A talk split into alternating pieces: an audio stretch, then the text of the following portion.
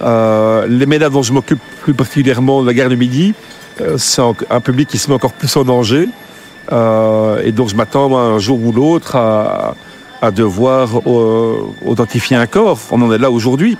On a eu en 2022 six décès sur la zone, deux jeunes, très jeunes ménas brûlés, sur lesquels on a jeté de l'essence, qui ont été brûlés vifs, deux autres poignardés. J'ai moi personnellement plusieurs ménas euh, euh, gravement blessés par balle, par couteau. Enfin voilà, c'est euh, c'est du costaud. Il faut il faut essayer de se montrer disponible pour ces jeunes, ne pas montrer trop d'émotions, être être là pour mais en même temps se prémunir effectivement.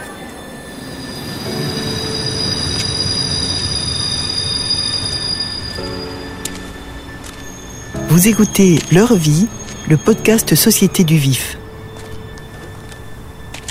Bruxelles, gare du Midi, un soir de fine pluie.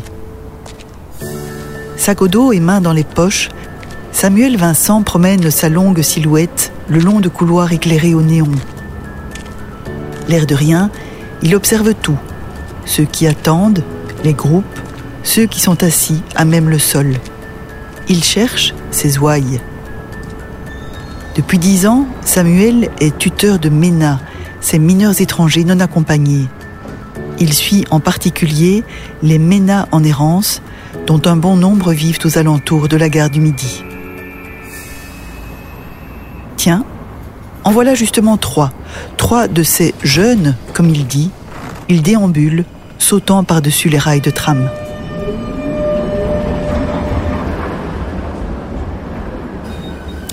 Donc chaque année, 3 à 4 000 euh, mineurs arrivent dans notre pays et sont euh, reconnus mineurs étrangers non accompagnés.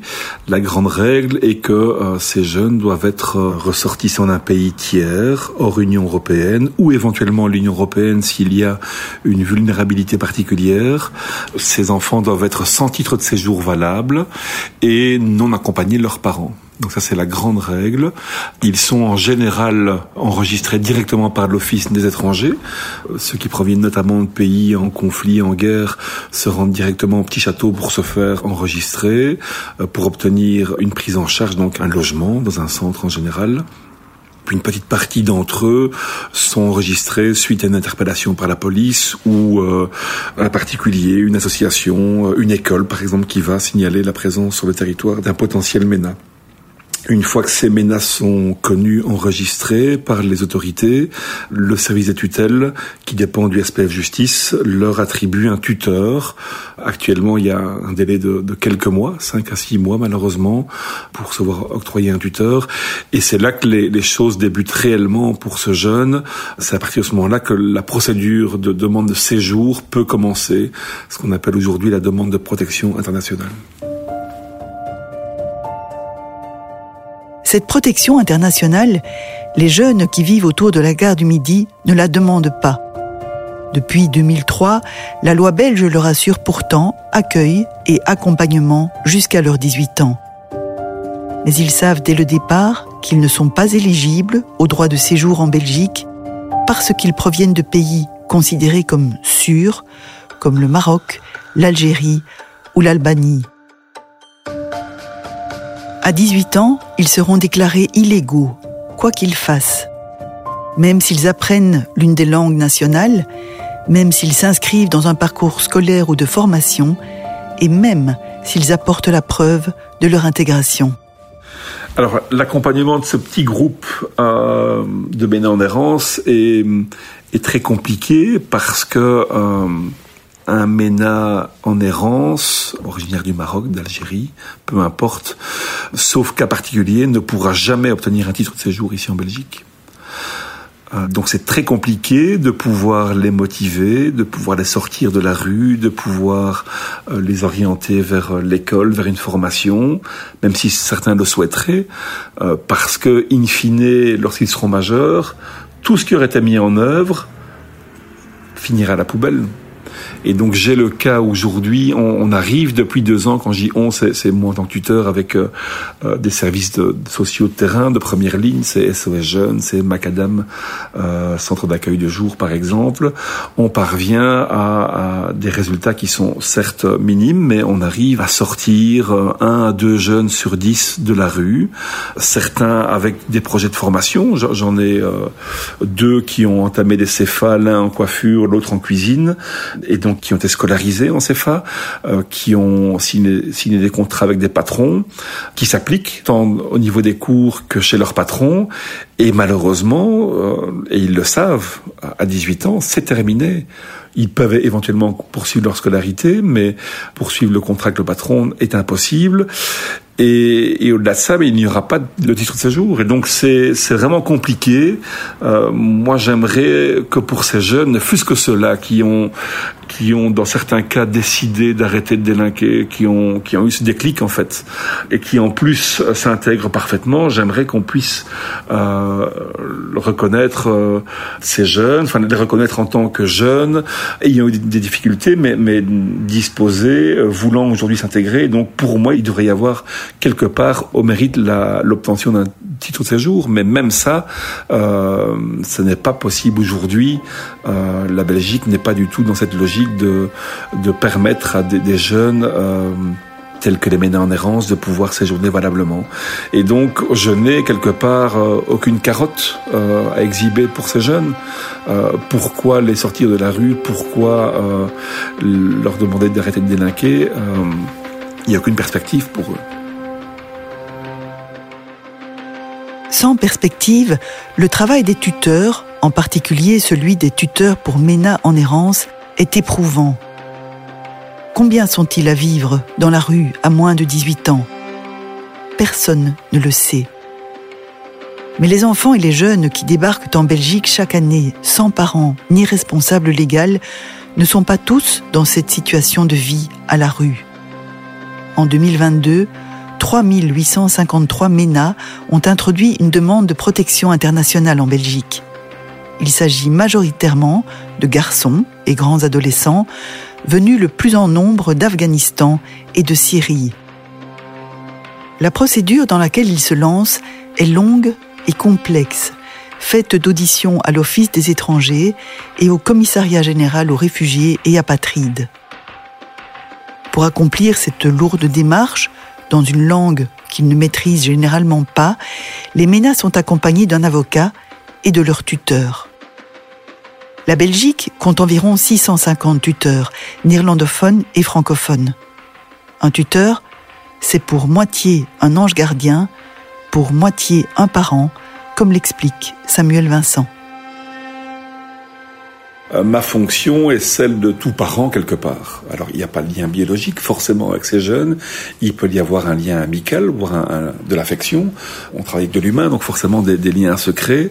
On ne maîtrise pas toujours les, les choses, euh, mais donc c'est vraiment ça. Euh, hormis l'hébergement que je n'assume pas, ces jeunes ne vivent pas chez moi, heureusement, sinon je devrais repousser les murs. Mais de toute façon, ce n'est pas euh, permis et c'est pas le but de ce rôle de tuteur. Mais donc tout le reste me revient.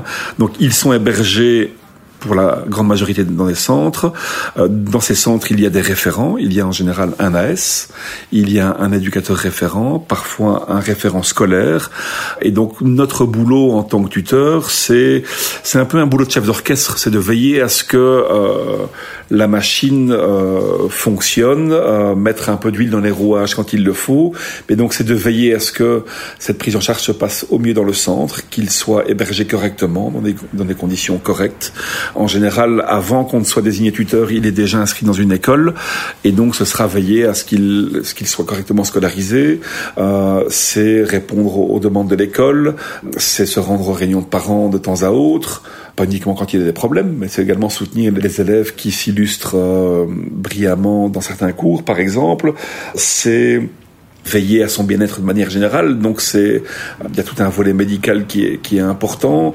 Ils ont parcouru des kilomètres avant d'arriver en Belgique et donc parfois il y a des, bobos relativement importants à soigner.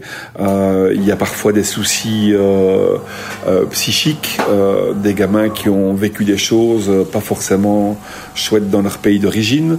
Durant l'exil également, ils, ont parfois vécu des, choses relativement horrible. Euh, traverser l'Europe n'est pas chose aisée. La, la, Belgique est un pays relativement accueillant, mais c'est pas le cas de, de, pays comme la Serbie, la Macédoine, la Hongrie, où euh, des, des, jeunes nous, rapportent des, des, des, épisodes qui sont qui sont qui font froid dans le dos, où réellement on les a maltraités. Des images existent, hein, des vidéos sur sur le net le, démontrent. Ça va ça va être également ben, veiller à, ce qu'ils puissent s'intégrer ici euh, même si les moyens sont, sont limités, mais c'est s'ils le souhaitent, intégrer un club de sport, euh, un mouvement de jeunesse, euh, c'est rare parce que les contacts sont pas toujours aisés avec les, les acteurs locaux, où il n'y a pas de contact, il n'y a pas le moyen pour payer la cotisation club de sport, que sais-je. c'est également lui trouver un avocat, l'accompagner dans le processus de demande de séjour, donc c'est l'accompagner pour l'interview, la première interview à l'office des étrangers, euh, l'accompagner euh, lors de l'audition au CGRA, envisager éventuellement l'introduction d'un recours avec son avocat euh, dans le cas où la Belgique lui refuserait euh, une protection internationale. Voilà, c'est être présent pour lui dans les bons, dans les mauvais, dans les mauvais moments. Euh, on est une figure qui, qui, qui, peut être relativement importante pour ce jeune parce que euh, l'éducateur dans le centre, l'AS, sont des personnes bienveillantes, mais qui sont présents de manière ponctuelle dans la vie du jeune. S'il change de centre pour une raison ou pour une autre, ces personnes disparaissent, tandis que le tuteur, quel que soit le lieu de vie du jeune, euh, nous restons en place. Et donc, on, est un, fil rouge. Euh, mais voilà, il, on doit essayer d'être le plus soutenant possible. Le travail de tuteur demande donc des compétences multiples et de la disponibilité, en plus d'une présence constante dans la vie du jeune.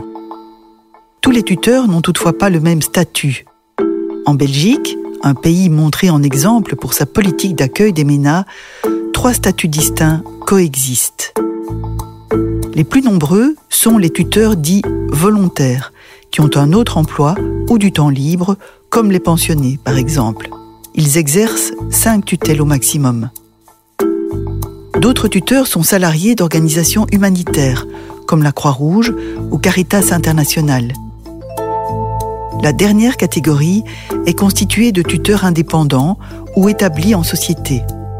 La loi prévoit que chacun d'entre eux accompagne 25 jeunes au maximum. Mais dans les faits, cette limite est souvent dépassée, car vu l'afflux d'enfants et d'ados sans papier ni parents, le pays manque de tuteurs. En juin dernier, 1308 jeunes attendaient de se voir désigner un ange gardien, dont 600 en provenance d'Ukraine. Anan Zeknini, coordinatrice de la section tutelle francophone au SPF Justice. Au jour d'aujourd'hui, euh, je pense qu'on a un besoin encore évidemment de, tuteurs. On parle de migration, je dirais d'abord. La migration, c'est quelque chose qui fluctue. Alors on a des moments où on a un pic et on a des crises, euh, comme on en a connu, et notamment la dernière, ben, c'était l'Ukraine, évidemment. Et puis il y a des moments où, où ça se, je dirais, ça se stabilise, où il y a moins d'arrivées. Et donc, depuis la crise d'Ukraine, évidemment, ben, on a vécu nous-mêmes cette crise hein, ensemble par rapport à tous ces arrivées, à tous ces mineurs qu'il faut désigner, euh, qu'il faut identifier, qu'il faut suivre, qu'il faut prendre en charge. Et donc, si je devais le qualifier aujourd'hui, ben, on a besoin d'un tuteur. Et donc, ben, on essaye de répondre à ce besoin. La procédure de demande de protection internationale ne peut en effet être lancée que lorsqu'un tuteur a été désigné. Pour plus d'un millier de ces jeunes, la procédure est donc actuellement gelée. Depuis avril 2022, le service de tutelle du SPF Justice a pourtant recruté 143 nouveaux tuteurs. Mais le recrutement prend du temps. Les candidats doivent d'abord passer des entretiens individuels. Ensuite, ils suivent une formation de 5 jours qui les plonge dans toutes les matières liées au suivi d'un mineur étranger non accompagné, comme l'explique Anan Zeknini. Le message qui est diffusé évidemment, c'est qu'il y a une obligation quand même à, suivre hein, cette formation. Je dirais qu'elle est d'abord essentielle. Lors de cette formation, toutes les thématiques relatives aux mineurs, donc qui concernent le mineur, sont abordées et des supports de documentation sont, euh, sont distribués. Et donc, lors de cette formation, je collabore avec différents intervenants externes qui vont venir euh, de par leur euh, voilà leur spécialité venir expliciter la matière. Donc on a on a on fait appel à deux avocates expérimentées dans tout ce qui est droit de séjour et tout ce qui est aussi fait qualifier d'infraction notamment, qui viennent expliquer évidemment au tuteur les procédures à faire, etc. On a tout le volet psycho-médico-social qui est abordé avec tout ce que ça peut engendrer, les droits sociaux, hein, à quoi peut prétendre un mineur à un moment donné, peut-être en termes de droits CPAS, euh, l'aide médicale urgente, etc. Donc tout l'aspect social. Euh, on a un volet nous, évidemment, service des tutelles que je présente également, avec un tuteur expérimenté qui met en avant lui le volet vraiment concret, réalité de terrain, et, moi qui explique euh, vraiment le le volet de, collaboration et de travail avec le service des tutelles, qu'est-ce qu'on attend vraiment du tuteur, qu'est-ce qui est mis en avant? Euh, oui, on a le volet scolarité, euh, on a une personne qui vient, on a le volet de l'aide à la jeunesse, on a une personne qui vient également, qu'est-ce qu'on a encore? On a le volet psy, où on collabore avec des, partenaires pour vraiment évoquer ben, tout ce volet de traumatisme, de suivi psy, ben, donc c'est important. On explicite et on donne euh, euh, la matière à, ce sujet-là au tuteur hein, pour qu'il puisse euh, appréhender ça au moment de, de la rencontre avec le pupille. Donc voilà, donc cette formation, moi je dirais qu'elle est essentielle et moi obligatoire. Donc c'est-à-dire, bon, obligatoire, il n'y a rien qui le définit dans la loi, mais c'est pour moi une suite logique au moment où vous êtes sélectionné. Voilà, il vous faut une base, une matière pour pouvoir commencer ce rôle-là. Une fois sa mission effectivement lancée, le tuteur aura encore la possibilité de suivre des formations à la carte et de faire appel au help desk de Caritas en cas de questions urgentes ou difficiles à résoudre. Il pourra aussi profiter de séances de coaching en groupe ou individuel. Les tuteurs sont suivis par un référent au service des tutelles auquel ils doivent adresser un rapport sur les jeunes qu'ils suivent à raison de deux fois par an. Ce n'est pas tout, comme l'explique Anan Zeknini. Le rôle d'un référent, euh, c'est s'assurer du suivi du tuteur. Donc, on a une double casquette, comme je dis souvent. Euh, c'est d'abord une casquette de, soutien au tuteur, à savoir, bah donc d'abord on lui désigne des, des dossiers, ensuite on s'assure que ces dossiers euh, sont suivis correctement, que le tuteur respecte ses missions légales vis à -vis du mineur. Ça, c'est notre travail. Alors, le rôle du soutien, c'est vraiment de pouvoir euh, avoir la possibilité de discuter avec le tuteur sur les situations qui lui sont désignées, euh, pour voir bah, quelles difficultés il rencontre, et réfléchir avec lui sur des pistes de solutions, l'orienter vers des partenaires avec qui on collabore euh, au sujet de voilà coaching, de, de l'aider vraiment à, lui donner, à lui ouvrir et lui créer un réseau pour qu'il puisse euh, trouver les meilleures euh, solutions par rapport aux mineurs qu'il suit. Ça, c'est un peu la casquette soutien du tuteur. Euh, et alors, la casquette contrôle, euh, c'est euh, bah, le tuteur a, comme une de ses missions légales, c'est de pouvoir remettre des rapports réguliers sur la situation de ses pupilles. Il a l'obligation de les remettre auprès du juge de paix et auprès du service des tutelles. Et donc c'est à hauteur de trois rapports par an. Un premier rapport de tutelle après 15 jours de, après plus ou moins 15 jours de désignation. Ensuite vous avez deux rapports intermédiaires.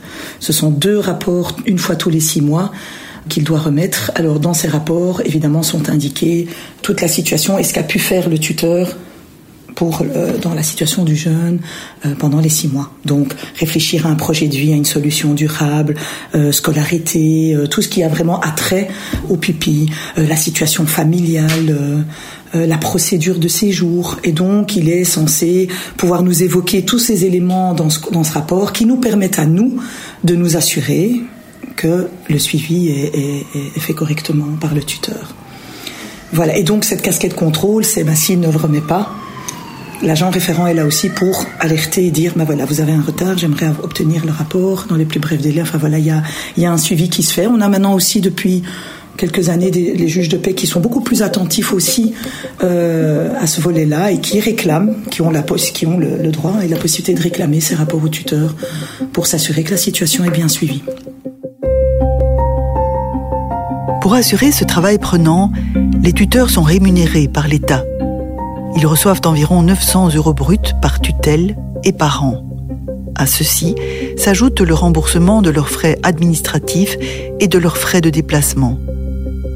D'un mineur à l'autre, la charge de travail peut être très variable. Il y a des jeunes qui vivent d'une scolarité normale et sont hébergés sans l'ombre d'un problème dans un centre d'accueil. Il y en a d'autres qui fuguent régulièrement, ne parviennent pas à s'ancrer dans une formation et flirtent avec la délinquance. Tous ne demandent donc pas le même suivi de la part de leur tuteur. En 2004, les MENA qui débarquaient en Belgique ne demandaient qu'une seule chose, l'asile. Aujourd'hui, ils ne présentent plus un seul profil précis et leurs objectifs se sont diversifiés. Je pense que euh, bah, les profils se complexifient. Alors ils se complexifient, euh, je pense qu'il y a plusieurs raisons. D'abord, bah, le, mineur, je pense que son parcours effectivement migratoire est de plus en plus compliqué, plus dangereux. Et je dis pas qu'avant ce ne l'était pas, mais ce que je veux dire, c'est que c'est de plus en plus difficile, je pense, de, quitter. Et, les parcours que les jeunes nous, décrivent sont hallucinants. On entend euh, que des jeunes sont vendus quand ils arrivent au Liban, enfin qu'il y a, qu de, l'esclavage encore, enfin donc il y a quand même des parcours assez lourds. Ces jeunes arrivent déjà et on, on, voyageait pendant, euh, ils n'arrivent pas direct. Et donc il y a eu tout un parcours des fois d'un an, six mois, deux ans. Et donc on constate que cette période a été évidemment très lourde pour le mineur. Il arrive ici avec des blessures énormes. Euh, alors, en 2004, je ne sais pas s'il il n'arrivait pas avec des blessures, probablement, bien sûr. Un parcours migratoire est toujours complexe. Euh, mais euh, on le, on le, je crois qu'on le ressentait moins. Je crois que les, les, les personnes qui arrivaient à l'époque étaient demandeurs d'asile, donc comme on dit aujourd'hui protection internationale. Et donc on arrivait ici et on avait un, object, un premier objectif de base, et c'était ça. C'était vraiment la demande d'asile. Il faut que je, voilà, que je puisse me régulariser, régulariser ma situation. Aujourd'hui, on a différents profils et on voit que certains profils ont des besoins spécifiques, comme par exemple les mélins en errance qui sont un public qu'on prend en charge, mais qui sont un public particulier. Alors, je ne veux pas les stigmatiser ou, ou autre, mais c'est un public qui a d'autres besoins primaires, de base, qu'un peut-être un autre MENA n'a pas tout de suite en arrivant. Voilà, il y a des problèmes aussi de dépendance qu'on rencontre. Ces jeunes ne rentrent pas dans un schéma de procédure, je dirais, ou d'inscription euh, classique, comme un, un mineur qui vient pour une demande de protection internationale. Et donc, tous ces paramètres ont évolué au fil des années. On se rend compte que, les blessures sont énormes, qu'il faut, qu'il faut, je pense, systématiquement quand même proposer un suivi psy, voir quels sont les, voilà, ça, les tuteurs en tout cas sont beaucoup beaucoup plus attentifs à le proposer quasi systématiquement, ben, évidemment avec l'accord la, du jeune, mais c'est vraiment, on constate que, euh, et voilà, d'autres problématiques que, que, le jeune met en avant, euh, personnelles, euh, en arrivant, euh, auxquelles il faut tenir compte. La multiplicité et la complexification des situations de MENA rend la tâche des tuteurs d'autant plus ardue. Chaque année, des dizaines d'entre eux remettent leur tablier.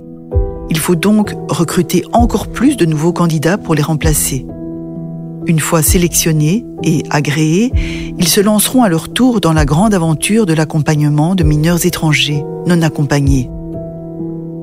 Au fil du temps, ce vrai travail ne pourra que se professionnaliser. Sur le terrain, tous remarquent que cette mission particulière exige des compétences de plus en plus variées et de plus en plus pointues. La situation est délicate, car plus le service des tutelles se montrera exigeant lors des recrutements, plus les MENA devront attendre un tuteur. Un cercle vicieux dont il faudra bien sortir un jour en anticipant beaucoup mieux les crises migratoires, par exemple. Les, gamins plus jeunes, forcément, c'est euh, c'est plus compliqué de se détacher quand vous avez un, gamin de 9 ans qui débarque euh, du jour au lendemain, à Bruxelles et qui est seul euh, et qui erre en rue, qui se promène seul à la gare du Midi. Quand vous apprenez qu'il a disparu du centre où vous l'aviez placé, je peux dire qu'on n'en dort pas, mais presque. J'ai eu un autre jeune, euh, Soufiane, qui est connu par euh, la plupart des services sociaux ici à Bruxelles. Euh, C'était un, des premiers pour lesquels je me suis fortement impliqué dans le quartier. C'est un gamin qui a beaucoup délinqué. qui a, grandi en, vraiment en rue, notamment à Bruxelles, qui a fait les 400 coups, comme on dit communément, qui a passé beaucoup de temps en milieu fermé, en IBPJ, donc centre fermé pour mineurs. Euh, il y a passé quasiment un an, ce qui est énorme. Et aujourd'hui, ben voilà, il a, hum, il a quitté la Belgique après une xième libération. Et il est en Suisse depuis quelques mois et tout a l'air d'aller pour le mieux. Il m'envoie des nouvelles de temps en temps, donc c'est chouette. Mais, temps qu'il n'y aura pas une décision politique de permettre à ces jeunes euh, de s'intégrer durablement, on fera que déplacer le problème. Et donc ces jeunes vont de pays en pays, euh, retentent leur chance euh, ailleurs, jusqu'à devenir majeurs. Et, là, ben, ça, c'est l'illégalité la plus totale euh, pour le restant de leur vie.